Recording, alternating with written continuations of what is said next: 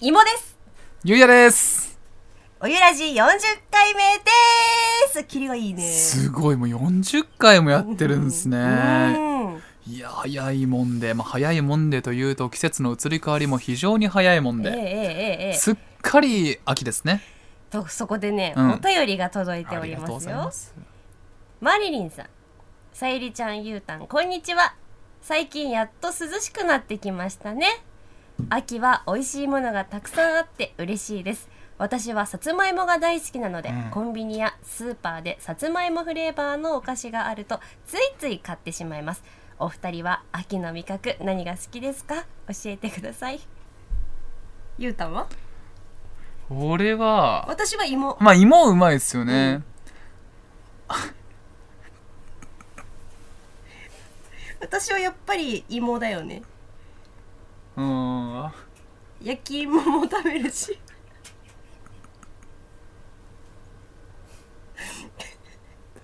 焼き芋も大好きだしなんかコンビニでね焼き芋ね買って食べたりもしますしねこの間なんでねあれだよさつまいもおこわ作ったのさつまいもおこわ美味しかったですか美味しかったんだけどへえ聞いてよどうしたんですかあのねお米のね計量カップをねなくしちゃってさうん。 1号2号とかのあ、はいはいはい。でねあのもち米で作ったんだけどあの計量カップないじゃんうん。どうしようってなってとりあえずマグカップいっぱいいっぱいにもち米入れてねうん、大丈夫それ。やって洗ってそして大体同じくらいだろうって言ってマグカップ一杯くらいのお水をね入れて炊いたのあとさつまいも入れたりほうねほうほそしたらう。さ、うん。すごいものが出来上がったえ、何ができたんですか餅だった完全にちょっと水多かったねそうでも結構芋さんあの料理しますよねそうだねでも秋はね特にね私ねほんと芋好きだから、うんもうねさつまいもの料理はとことんやってるよ大学芋焼き芋さつまいもご飯芋と言ったらもそうだよあと芋の甘露にねさつまいもの甘露にもう芋と言ったら私ですからう芋さんすごいですねうんスペシャリストだそうだようん魚も美味しいですねあサンマねねサンマとかね今ちょっとね価格高騰しててあれだけどねまあでもやっぱり私は秋の味覚芋だねあうあん地元のね、うんそういう秋の味覚もありますし、あともういわきっつったら梨もありますよ梨ねもねね甘くて美味しいのよもう福島県いわき市の梨芋さんの出身地ですかそらうだねよ最近芋ってるえ芋ってるかなちゃんと芋ってるあでも炊飯器でお芋もふかしてお弁当の中に最近入れるようにしました芋ってるうん、だねから芋さんが結構お弁当に入れるじゃないですか芋 うんそれ真似して僕も最近やりますねそんな感じでね私たちも秋の味覚楽しんでますそれでは参りましょうかいき行まきますしよょタイトルコール参りましょう芋とゆうやの ねえいくよはいそれではタイトルコール参りましょう芋とゆうやのほのぼのゆうやキャラジオ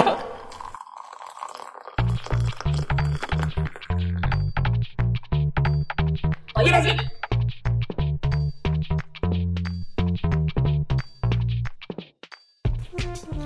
皆さんこんにちは芋さゆりです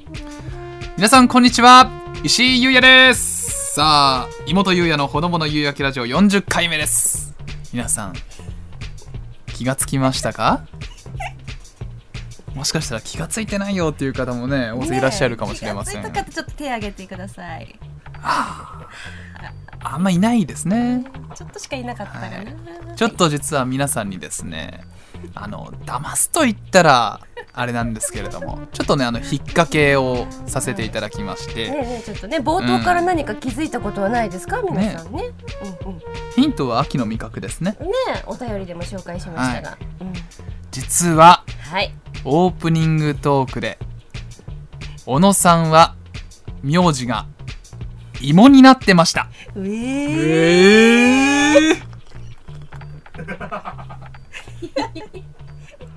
みんな面白がってる面白かったでしょ大丈夫ですか小野じゃなくて芋ですって言ってたの、ね芋ですゆうやですって言ってたんですねね気づくかな気づかないかなの LINE でね、うんやってみたんですけど面白かったですよねあの収録してる時はなんか謎の壺に入っちゃってもう本当にね笑いこらえるの必死というかもうほぼ笑ってた石井さんも芋さんっていうふうに呼んでね、やってみましたでもオープニングトーク収録してからちょっと時間経った今うんそんな面白くなかったんじゃないかっていう一抹の不安が湧いてきました私はああそう何が面白かったんだろうっていう大丈夫かな強い気持ちでやっていかないとラジオ続かないから、いやもうでも楽しむことが一番ですからねそうはいまずあの芋うん実は私あの季節秋になる頃に、まあ、解明するんだよね芋さよりにほううんそのくらいで芋好きなわけというとだからもう秋はもう芋さゆりはいはいはい、芋さんって本当にねあの呼ばれてますようん、ダメださっきあんなに笑ってたのに今全然笑えないんだ けどなんだこれは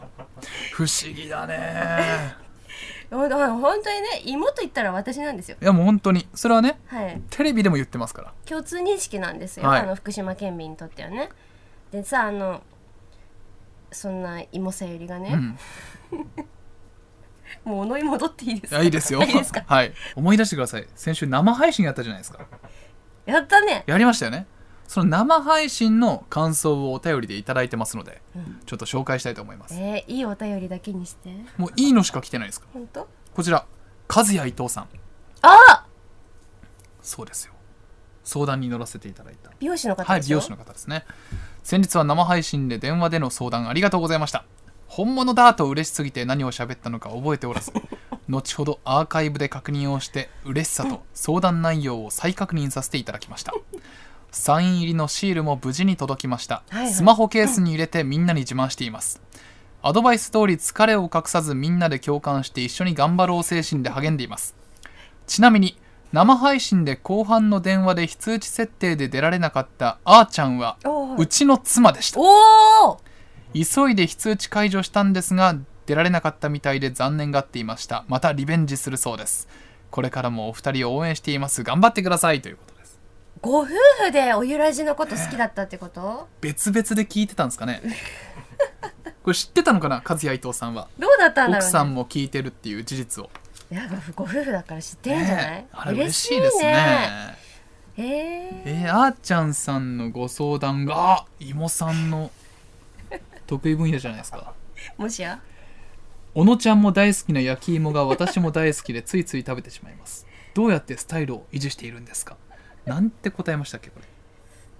あー寝るって寝るか寝るっていうね答えを芋出しまさしたんの答えは寝るです、うんありがたいですね、ねえ、うん、そっか、非通知設定してたのそっか。かなるほどね、残念残念。またね、うん、第2回も多分やややりりまますすから、はい送ってきてくださおい。待ちしております、はいそしてもう一つにゃんがら念仏踊りさんですはい、先日の生配信お疲れ様でした体力全回復の元気なさゆりちゃんがリスナーのお悩みを鮮やかに解決していく姿を映像でも見ることができてとても楽しい時間でした中でもバンドマンのリスナーさんのどうしたらもっと人気になれるかという悩みに対して小野さんは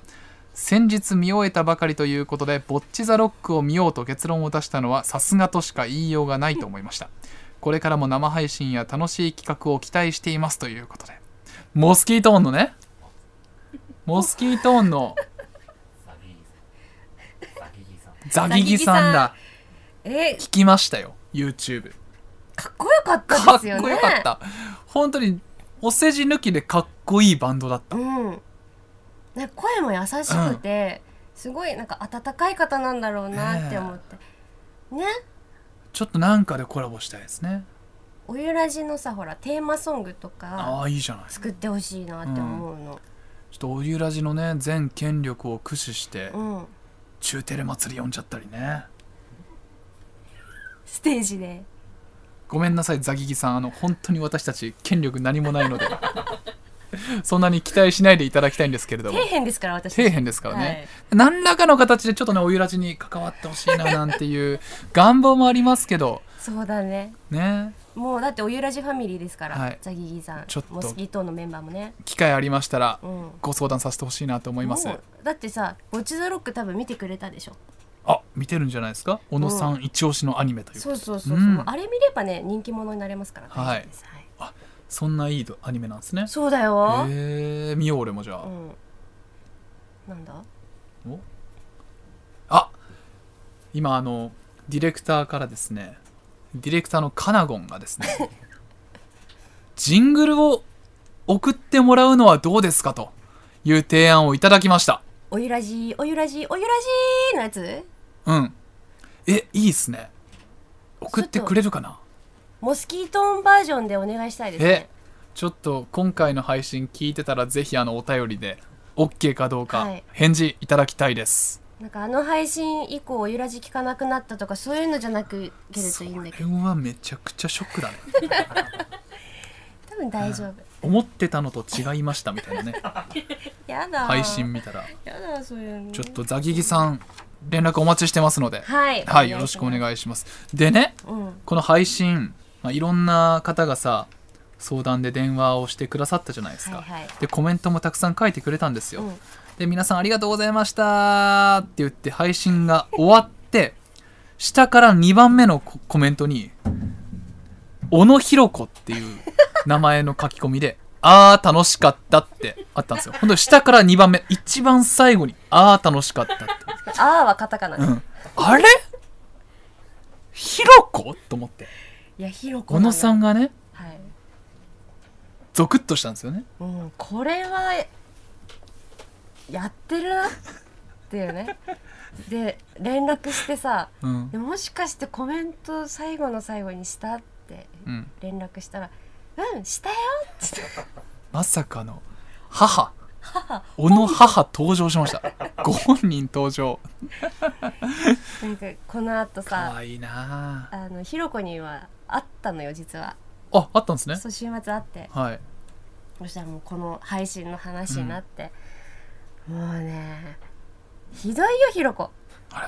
ああ楽しかったとかって書いてあるじゃん私に会ったらさ「まあ、あんたは何してんの?」から始まって ね「え何が?」って言ったら、あんたあんな自信満々に皆さんに「あのお悩み解決しますから」とかって言っときながら「全然解決してないじゃないの」ってすっごい怒られてさ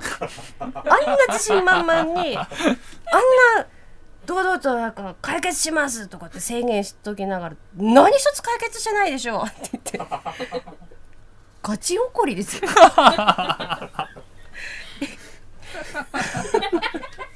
えそんな怒るみたいなうん感じでさ「もうもうでも楽しかった」って書いてあったじゃんって言ったらなんか「いやそりゃ書くでしょ」って言っ 本心じゃなかった思ってたことはたくさんあったんですてねそうとかさであと今さグッズ売ってるじゃんうんおゆらじのグッズありますようんあのーキャップとかさうんあの何種類あんだろうシャあれツシャツとか T シャツとか30種類ぐらいありますねあそれうね30種類ぐらいあるでしょいろんなそしたらなんかひろこその話もしてて「私ねあのね全部買おうと思うの」えいやいや全部って全部何種類あると思ってんのって 全部買うってそしたらあの父親もいてうん父親も全部買おうって 呉服屋でそれは実家そうそうそうそしたらさ「うん、いややめときな全部は」ってうんいや、うちで売るからって言って。 いやいやいや。転売だから。ダメだから。やめた方がいいよマそれネはキンに着させて売るからってうん、ダメダメそれはお店のねあのバリューが下がってしまうからうちの親、店で売ろうとしてますよ、お 湯ラジックダメだよマグカップとかも売ろうって言って、なんか棚に置こうとかって話してて。ダメダメダメダダメメだ、まず転売だからって言って。マネキンがあの T シャツとあのワークシャツ着てても多分誰も買わないからで呉服屋で売ってたらちょっと面白いけどねでうちのお店はあのまあ、呉服屋だからまあ着物屋なんですようんあとまあ制服とかも売ってるんですけど学生服とかうんでおゆらじグッズを売つ場所う売る場所ではないっていうね感じなんですけどねそりゃそうだよでも結構本気で言っててだから全種類買おうって言ってちょっと止めてください本当暴走し始めてますよどうする売れちゃったらそれダメでしょでも転売でしょ小野そされんで利の益得ちゃったら大変なことになりますもんねご両親は本当おもろいねそう皆さんちょっと止めてくだ さい本当にえどうします次会ったらさ「ああさより!」って言ってお母さんとお父さんペアルックでさ小野さんの眉毛なしのパーカー着て「寒くなったね最近」なんつってありえるよトレーナーなんか着ちゃってねもうあとあのステッカーねステッカーが欲しい欲しいって話をしてて、うちのひろこがあのこれだけおゆらじに私の話をするならばそろそろステッカーもらわない ともおっしゃる通りですうダメだよって早く持ってきてって、もう出演してるも同然ですからねでそのステッカーどうすんのかって聞いたら、店に貼るって言ってた店やば いってしかもあの入り口の自動ドアのとこに貼まるずかいらまずい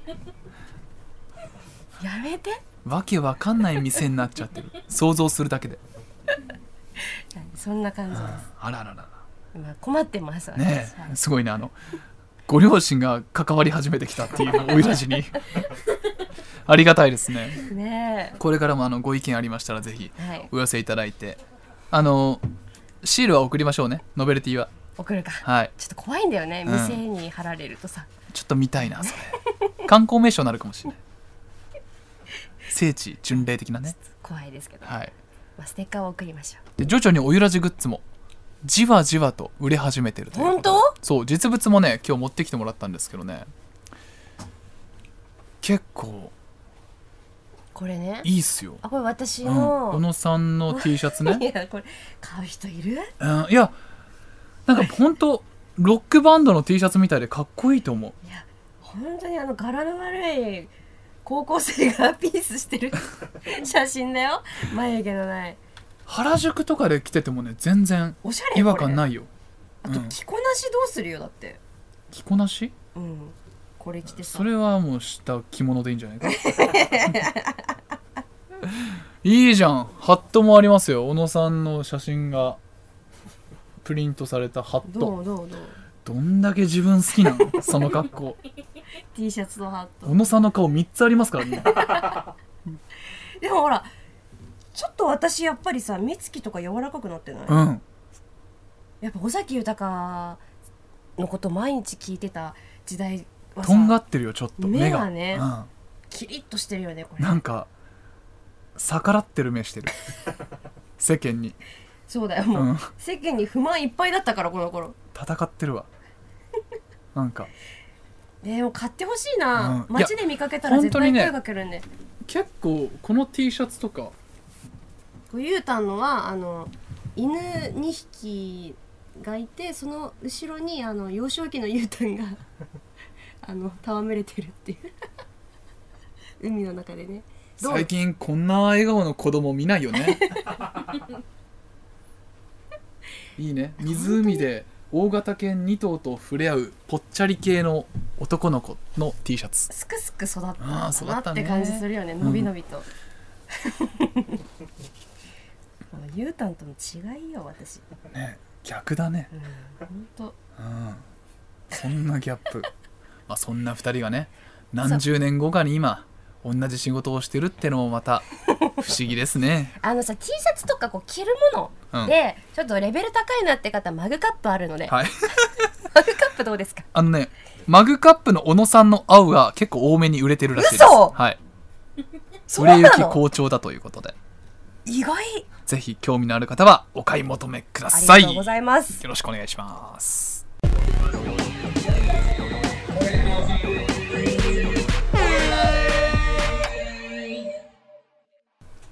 改めまして小野さゆりです石井優也です皆さん聞いてくださいよ今朝からね私ねゆうたんにねマウント取られてるんですよマウントをね聞いてください本当えに取りましたマウントなんてもう朝私がね会社に先に着いてて、うんゆうたんが後から来たんですよで私はちょっと仕事をパソコンでパチパチやってたらあの私の向かいにねゆうたんが座ってるんですよその 向かいであのずーっとこうスマホをね液晶を拭いてるんですよゆうたんがずーっと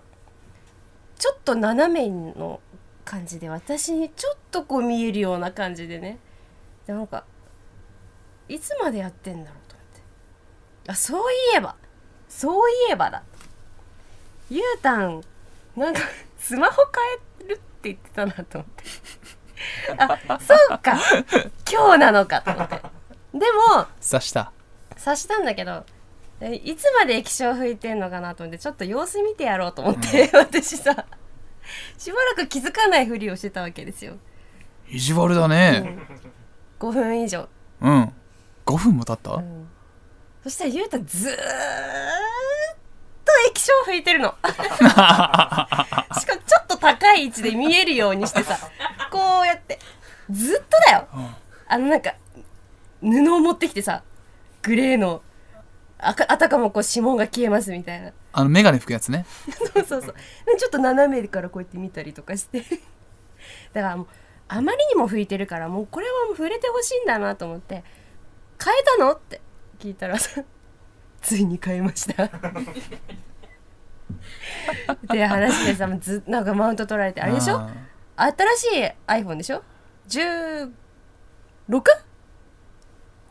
か、 15 iPhone15 に変えましてうね、ん、何から iPhone15 に変えたんでしたっけえセブンプラス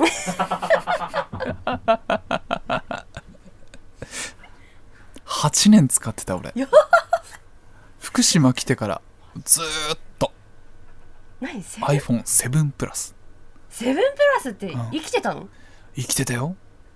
みんなから化石とかさひそんな誹謗中傷も受けでもねたくましくあいつはね戦い抜いたのよなんかあのデータ引き継ぎうんうんうんで今すごいクイックなんとかっつってさすごい簡単にできるんだちねうんうんうんでなんかその eSIM とかさ聞き慣れない単語がすんごいあの検索すると出てきて、うんまあそうだよね8年間置いてかれてるからね なんだけど iPhone7 プラスがどうやらその iOS バージョンが対応してなくて 俺データの引き継ぎめちゃくちゃ時間かかったのいつまで経ってもできなくてでだから昨日夜12時過ぎぐらいまでやってたなデータ引き継ぎあ本ー来簡単にスッてできるんだけどねで今アップルってさ引き取ってくれるのねあ前のスマホ昔のスマホだから14とか使ってた人は9万円とかで引き取ってくれるのよ、えー、そうで結構高額じゃん7プラス7000円えちょっとすごいじゃんでもありがたいですよね7000円はありがたいですよ、でもその送り返す時に初期化をしないといけないんですようんうんうん完全にリセットしないといけなくて、うんうんすごい寂しくなっちゃって、うん8年間寄り添ってたからさ俺の辛いこととか楽しかったとここととかもう全部を記録してくれてた相棒がゼロになっちゃうわけよもう「ありがとう」って言って充電最後満タンにしてやってさ喜んでたよこ声かけたのうん、ありがとなっつって充電満タンにしてね久々にでスッてこう初期化したわけよ、うんそしたらまたあのリンゴのマークがポーンって浮かぶじゃんうん再起動すると、うん第一声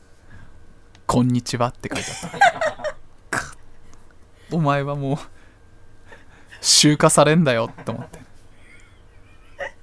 飼いお主前はに俺じゃないんだぞ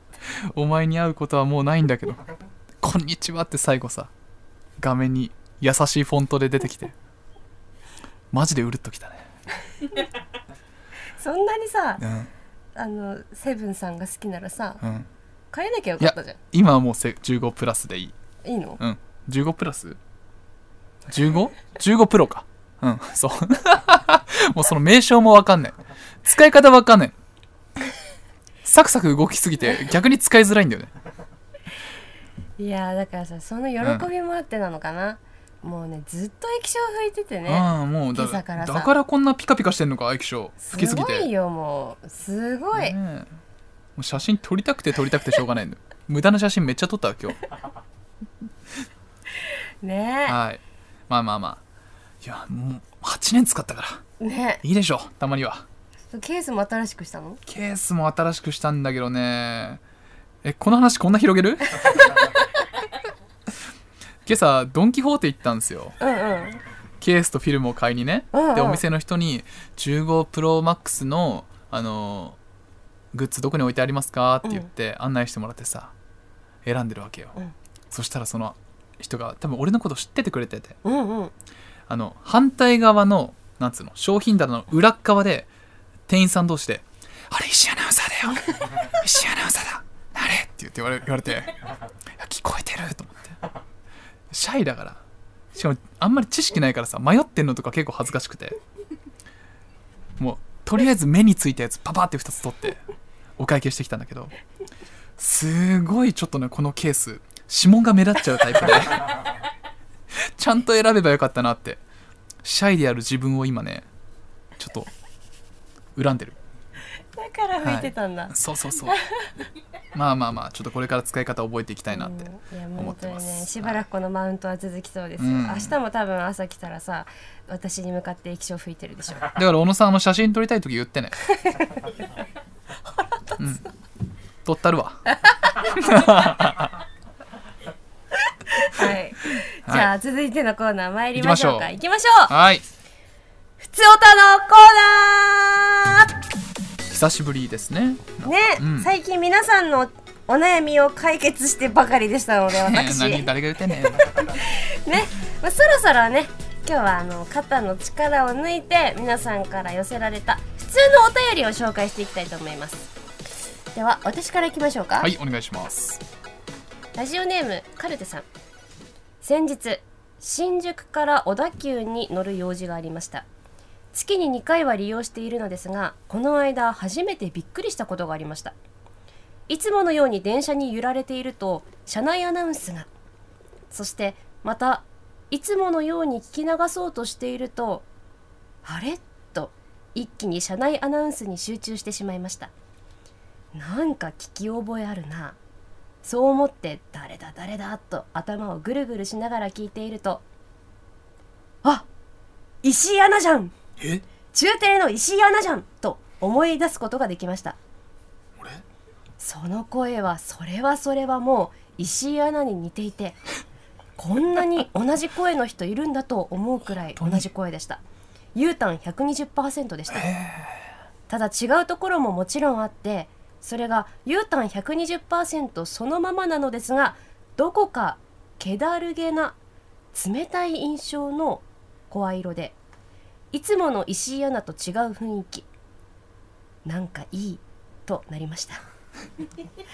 はきはきと元気を感じる石井アナに対して、小田急の石井アナは冷たいんです語尾が冷たいんですそしてやる気のなさそうな声なんですそれがまた新鮮で新しい石井アナの声が聞けて大満足で目的地に着きました皆さんも小田急に乗る機会があったら耳を澄まして聞いてみてくださいもしかしたら小田急の石井アナに遭遇できるかもそっか小田急にも石井アナいたんだね待て待て待て待て別人よ副業してるしてないしてないしてないしてないしそっちの方が良かったでもちょっとわかるかもそうかなんかアナウンサーの石井アナウンサーの声はもう毎日聞いてる月曜日から金日曜日まあた確まかににちょっと土曜暑日苦しいかもしんないねうんだから気だるそうそうな気感じだかるそうな感じでさ車内アナウンスってどういうアナウンスでしたっけ右の扉が開きますみたいなあお忘れ物に注意してくださいって感じちょっとやってみてよその気だるい感じでさーじゃあまずはあの石井この福島中央テレビの石井でやってみるわうんまもなく終点ですお降りの際はお忘れ物をなさいませんようご注意ください本日も小田急線をご利用くださいましてありがとうございましたあーまあねこういう感じよね、うんまあ、想像できるしまあ石だなって感じうんまあでもうん確かに毎日聞いてたら疲れるかちょっと元気よすぎ通る勤とかでね確かにねうんこう気持ちに寄り添う感じがやっぱ求められてるのかもねじゃあ次ちょっと小田急バージョンはいえーまもなく終点です。お降りの際はお忘れ物をなさいませんようご注意ください。本日も小田急線をご利用くださいまして誠にありがとうございました。足元お気をつけください。あいいじゃんいいじゃんこっちの方がいいかもわかりました。ちょっと語尾が冷たくてやる気のなさそうな声がいいんだってお忘れ物なさいませんようご注意ください。お忘れ物なさいませんようご注意ください。もっとさ「お忘れ物なさいませんよご注意ください」の方がいいんじゃないお忘れ物なさいませんようご注意ください。あそうそうそうそうそういいいいいいいいいいそれで日常もやったら京葉線をご利用の方はお乗り換えです。ありがとうございました。忘れ物すんなよみたいな感じでいいんじゃない忘れますんねよ傘忘れんなよそうそうそうあいいじゃんというやことってでみっかじゃあちょっと今度からちょいちょい出していくかうんご自テレでもねこれカルテ小さん田急にの感謝石うんありがとうございますカルテさんはい新しい気づきがありました新しい石井が誕生しましたあと小田急に乗れば小田急の石井に遭遇できるということでしたんでねはいカルテさんありがとうございました じゃあ次いきます、はいなごみさんですご自テレの公式サイトを見ていてファッションチェックのコーナーがあることに気がつきましたうんちゃんと毎日の放送時ファッションを紹介していたんですね改めて見ると石井さんはいつもスーツをシュッと着こなしているし小野さんはプチプラからちょっとお高めのものまでとても可愛らしく着こなしていてとても素敵ですありがとうございます放送を見ていてどこのかなと気になる時があるのでこれからはファッションチェックのページも見ることにしますねそこで質問ですこのページのために写真撮影で何か面白いエピソードはありますかまた能川さんの表情が硬いのが気になります これ小野さん前から言ってますよね確かにねあの能川さんねうんなんかいつも笑ってるの に写真撮影の時だけさあの真顔すごいでねすごいちょっとこう顔が硬いんだよね小田急の能川なんじ ゃない出しちゃってる、うん小田急のがうんちょっとなんか眉間にしわ寄せててさなんかねシュッとしてんだよねバレてるのも面白いねなんでなんだろうね、うんこれねでも撮る時間帯にもよるああそっと思かってて私と石井さんは「えー、ゴジテレ」中の第1部の放送が終わった時に撮るんですよ、そうねでも花江さんと野川ノ君はンガ違うかバはまあ取ったり取らんかったりだなそのは時あ間帯のたまにねあの番組始まる3分前に撮ったりする時もあるんだようんうんうんうねその時はもう急いで写真撮るからさなんかあんまり顔作ったりはしてない、多分ね能楽そういう時に撮った顔が一番 さ面白い感じになってじゃない、バタバタしてっから本当に切羽詰まった時の顔なんだろうね多分多分ね能川のうんね、うんっていう風に思い出してもらいながら写真見てもらうとはい面白いと思う、結構ね見返してみると面白かったりもしますんで、うんはいあとなんか要望のポーズとかあれば教えてほしいですポーズね私たちやりますんでうんあのね石井さんはね私いつもね後ろ側で撮ってる後ろ側でこう笑わせようかなって思う時もあるんだけどあんまり笑わないんですよこの人写真で芋さんのくだりはめっちゃ笑ったんですけ どねポーズの時はあんまり笑わないんですそうよなんか笑顔で写真撮らないからちょっと笑わせたいなと思ってるんですよねおうなんかあのご要望のポーズあればダメだろう大丈夫おゆらじうんそこまでまだバレないかバレないバレないバレないあなきっと、うの今ん、日今日なんとかのポーズできますみたいな感あじでいいじゃんなんかちょっとそれワクワクしますねねやりまリしょスうナーだけわかるみたいなねそうそうそうそうそうリスナーじゃない人からしたら「えどうしたこいつら」みたいな「何をふざけてるんだ」みたいななんかね一回ね私取材先の方にいつもあのファッションコーナーのところ、うんサイト見てますうんあれなんか面白いんですよねって言われて今日はあの僕にだけ分かるポーズをしてほしいです」って言わ れてあの手で大きく丸を作って、そのポーズで「今日は写真撮ってください」って言われたからその通りに撮ったいけたいけたいけたおー全然バレなかったあじゃあこれをおゆらじのリスナーの皆さんからいただいたポーズを取ってで一般の人からうんコメントでバレるかどうかちょっとやりたくないですか いいねいいねおゆらじゃない人にね、そうそしてね石井さんの顔がね写真が全部ね同じ顔なんですよ あのね俺昔から悩みで潜在写真の撮影とかも俺全部同じ顔してるんですよ笑顔がワンパターンしかないの真顔もワンパターンしかないのなんでちょっと遠く見つめてるのこのファッションチェックの写真だけなんかもうちょっと黄昏れてます俺みたいなこう遠く見つめてるのじゃあ俺この顔しかできないの本当に生まれてからずっとこの顔写真あとポーズはピースしかないああその頃の俺の笑顔はどこに行ったんだ本当だグッズの時のこ の幼少こ期のの顔はフルムーン石井の笑顔はどこに行ったんだでいつから俺は笑うことを忘れてしまったんだじろうゃあ私うん、明日からあゆうたんを笑わせるように努力するわこの写真撮る時あに、りね、がたいねで見ててくださいおゆらーの皆さん写真ねご自手でファッションチェックで検索すると出てくるので待って能側もめっちゃ真顔だわなんで私だけいつも笑ってんだよねなんでなんだろうね能側顔に忙しいですって書いてあるもんねあのねごジテレのインスタでもね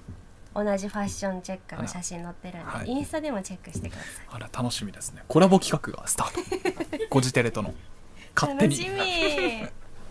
皆さんなんかポーズをお寄せください、お待ちしていますできる限りやりますはい、はいということで今日は普通お歌行きましたね久々にね、はい楽しかったねえ普通歌終わり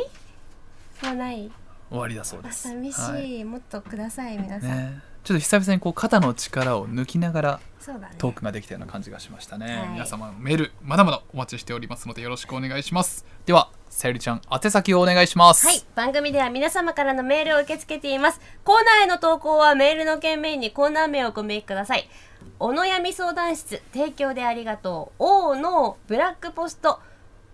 ポスター貼っていい場所出たなど、コーナーいろいろございます。新コーナーのアイデアもお待ちしています。メールの宛先はすべて小文字で、podcast.fct.jp です。そして番組のホームページの応募フォームからもメッセージを受け付けています。概要欄の URL からチェックをしてみてください。採用された方には番組特製ノベルティをお送りします。皆様のメールお待ちしています。おゆらじ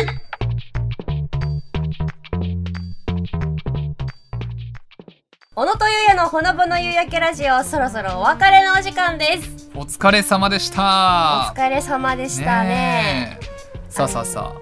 あ。はい。今日40回目の収録が終わりましてこの後うん40.5回番外編の収録がありますけれどもそこではおポスター貼っていい場所のコーナーをやりますはい。まあ、どういうコーナーかと言いますと私たちがおゆらじのポスターの標語を考えるっていう、うんまあやりましたねやった。はい前に36.5回でやりましたいやー、あれさ、神回だよね。